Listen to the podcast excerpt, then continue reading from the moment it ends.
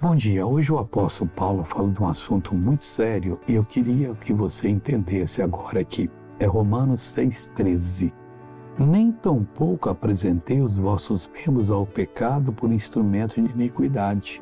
Não, a sua boca, a sua língua, o seu olhar, a sua participação não deve ser apresentado nenhum membro do seu corpo por instrumento de iniquidade e nem para fazer o que a Escritura proíbe o casal na sua intimidade.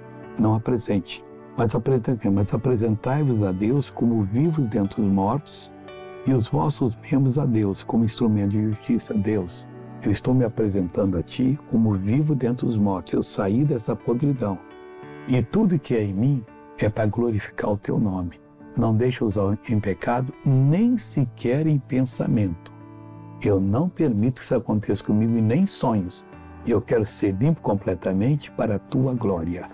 Vamos orar agora? Pai, eu uno a minha fé com a fé dessa pessoa que, quando viu o testemunho, disse: Eu vou receber a minha bênção, pois vai receber agora. Como ministro da palavra de Deus, eu expulso todo o mal dessa vida e mando: seja uma bênção em nome de Jesus. E você diz: Amém.